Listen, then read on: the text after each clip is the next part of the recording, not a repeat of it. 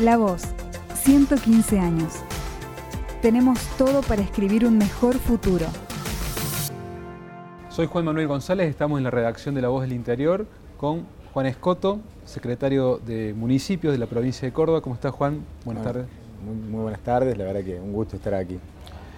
Juan, si tenemos que pensar la Córdoba que viene, la Córdoba dentro de 15 o 20 años, ¿cómo ves vos eh, el federalismo en Córdoba? ¿Cómo se ha desarrollado las instituciones propias del federalismo, de la participación de los municipios respecto del poder central?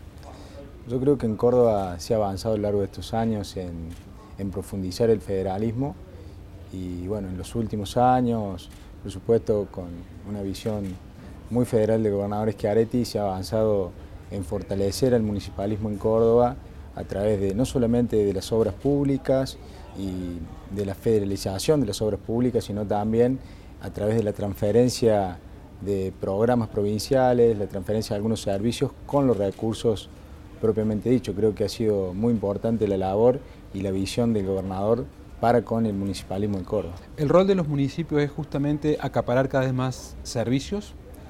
Yo creo que el rol del municipio cambió en los últimos 20 años. Eh, generalmente el municipio hace muchos años eh, tenía a cargo lo que era el alumbrado, el barrio y la limpieza y después la sociedad exige a los municipios un rol mucho más protagónico, además que siempre el municipio fue eh, la primera puerta que el vecino toca. Entonces, eso hizo que el municipalismo tenga que avanzar en cuestiones como la salud, en cuestiones como la cultura, eh, en cuestiones vinculadas hoy a, la seguridad, es decir, hay un rol mucho más dinámico, mucho más activo y me parece bien que así sea. Hablaste de un tema importante como, como es el de la seguridad y ahí siempre hay una discusión respecto de si los municipios tienen que asumir ese rol de policía preventivo o deben coordinar acciones. ¿Cuál es un poco la postura y hacia dónde crees que va? La seguridad es un, es un tema complejo que es, es indelegable, es una, una, facultad indelegable de la provincia, pero sí creo que hay muchos municipios que colaboran y trabajan en acciones preventivas, no solamente desde el punto de vista del recurso humano, eh, con patrullas de seguridad ciudadana, sino también eh, vinculadas a cuestiones como la mejora en los espacios públicos, la iluminación. Eh, no solamente se trabaja en seguridad con acciones vinculadas a la prevención del delito, sino también en la integración social. Es decir, que creo que en, esto, en este rol, en este nuevo rol del municipalismo, es importante trabajar mucho en la prevención, en la prevención de las adicciones, en, lo que tiene que ver con la inclusión eh, de los jóvenes, es decir, empezar a prevenir eh, cuestiones eh, de este tipo. Cada vez estamos más conectados, en general digo, en la humanidad, porque el avance de la tecnología, el avance de la obra pública en todo sentido. Sin embargo, muchos pueblos, muchas pequeñas localidades, cada día pierden también muchos habitantes, gente que decide irse, gente que decide emigrar hacia ciudades más grandes. ¿Cuál crees que debería ser la política que hay que instrumentar para retener a las personas en los pueblos, para hacer que los pueblos no, se caigan del mapa? Creo que se ha avanzado muchísimo en estos últimos años en la mejora de la infraestructura, que es una cuestión clave, digamos.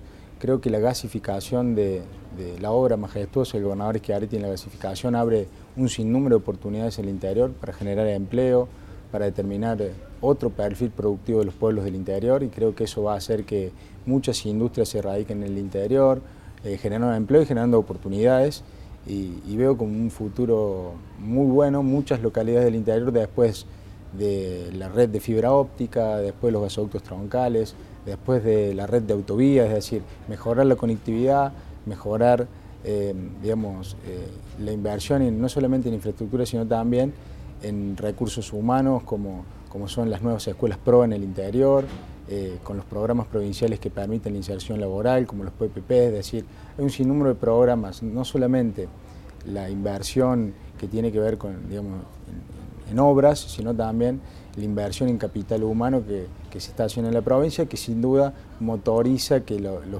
jóvenes principalmente se queden en el interior. De todos modos, las grandes ciudades, Córdoba, Villa María, Carlos Paz, Río Cuarto, San Francisco, siguen siendo ese polo, ese imán.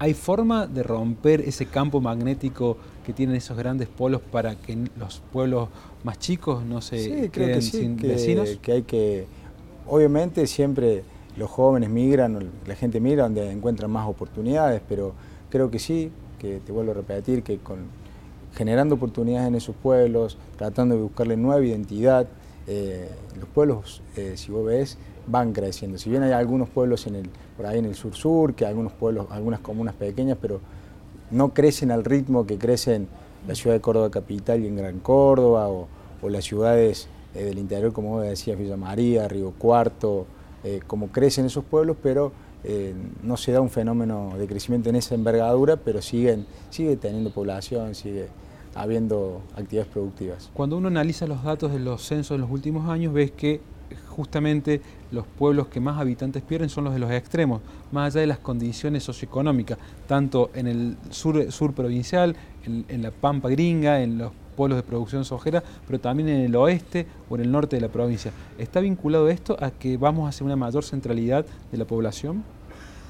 Creo que sin duda los datos eh, son, son certeros, es decir, hay una fuerte migración de, los jóvenes a las grandes ciudades en busca de oportunidades. Creo que el desafío es generar oportunidades en el interior del interior y creo que el Estado eh, interviene en ese sentido, es decir, cuando se llega con las obras públicas, cuando se llega con, Internet hasta el último rincón de Córdoba, cuando se llega con el gas hasta la última localidad de Córdoba, es un poco impulsar este, esta, esta iniciativa de desarrollo de, esas regiones. Si pensamos Córdoba en 15, 20 años, ¿crees que hay que modificar el mapa político de Córdoba respecto de las comunidades regionales o de pueblos que puedan eh, que están muy próximos, que puedan unirse y, generar nuevas unidades administrativas? Yo creo que es un desafío para adelante.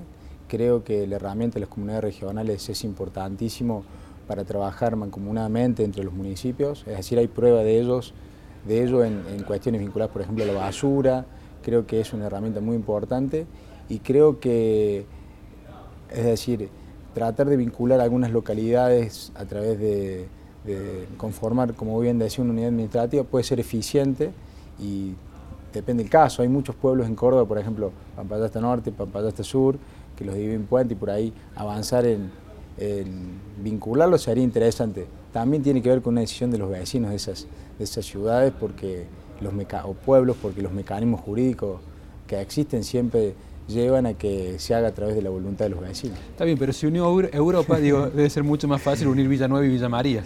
Sí, creo que, eh, se puede estudiar y hay que, eh, hay que ir adornándose los tiempos. Sin duda el Estado tiene que ir adaptándose a, las nuevas realidades, pero son desafíos que quedan para adelante. Hablando de los desafíos y hablando de lo que viene, ¿cuál crees vos que es el principal desafío que tienen los municipios de Córdoba eh, de acá a los próximos 20 o 30 años?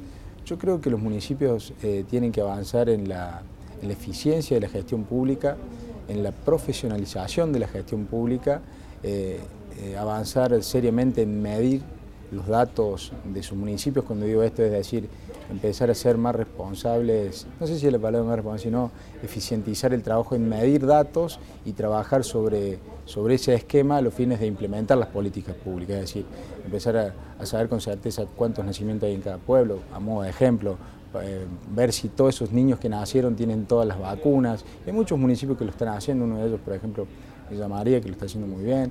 Es decir, hay que avanzar en la profesionalización de, la actividad política, avanzar en la eficiencia del gasto del Estado, para que las políticas públicas que se implementen sean más eficientes y por supuesto tengan un, mejor resultado. Tocaste un tema clave que es la profesionalización de la política de los estados municipales, que muchas veces pasa que en comunidades pequeñas quienes saltan a la política o quienes se involucran en la política no tienen las herramientas para justamente profesionalizarse. Eh, ¿Lo ves así? No, creo que están las herramientas. Eh, hay muchísimas herramientas y por ahí depende más, más que, de, existan las herramientas, ¿no? de, la, forma de ser o, las características de quien conduce los destinos de una localidad. Eh, nosotros, al menos en el gobierno de Córdoba, ahí está el Instituto de Capacitación Municipal, hay herramientas de capacitación permanente, hay equipos de colaboración permanente. También depende de la voluntad política de quien, de quien gobierna. Juan, muchísimas gracias por estos minutos. gracias a vos y muy amable. Seguí escuchando las entrevistas del ciclo La Voz 115 en Spotify, Apple Podcast, Google Podcast o en lavoz.com.ar.